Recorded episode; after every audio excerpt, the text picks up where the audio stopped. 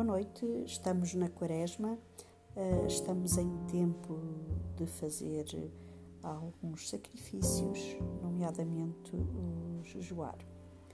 A decisão de jejuar é semelhante à decisão de mudar as nossas vidas.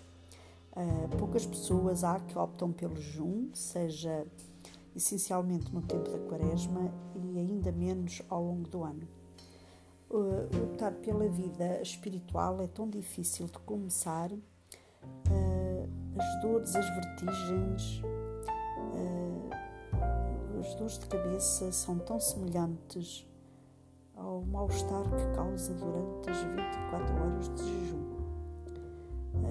É nesta situação de jejum que declaramos guerra a tantas impurezas que nós detemos e é através do jejum que vem fazer frente a todas elas.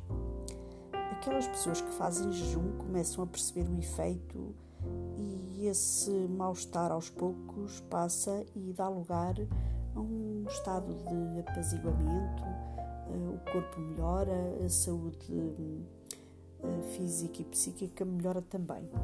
Aqueles que decidem transformar a sua vida entram num mundo de vibrações e de correntes uh, tão puras, tão intensas, uh, que até não estavam habituados e de início sentem-se perturbadas.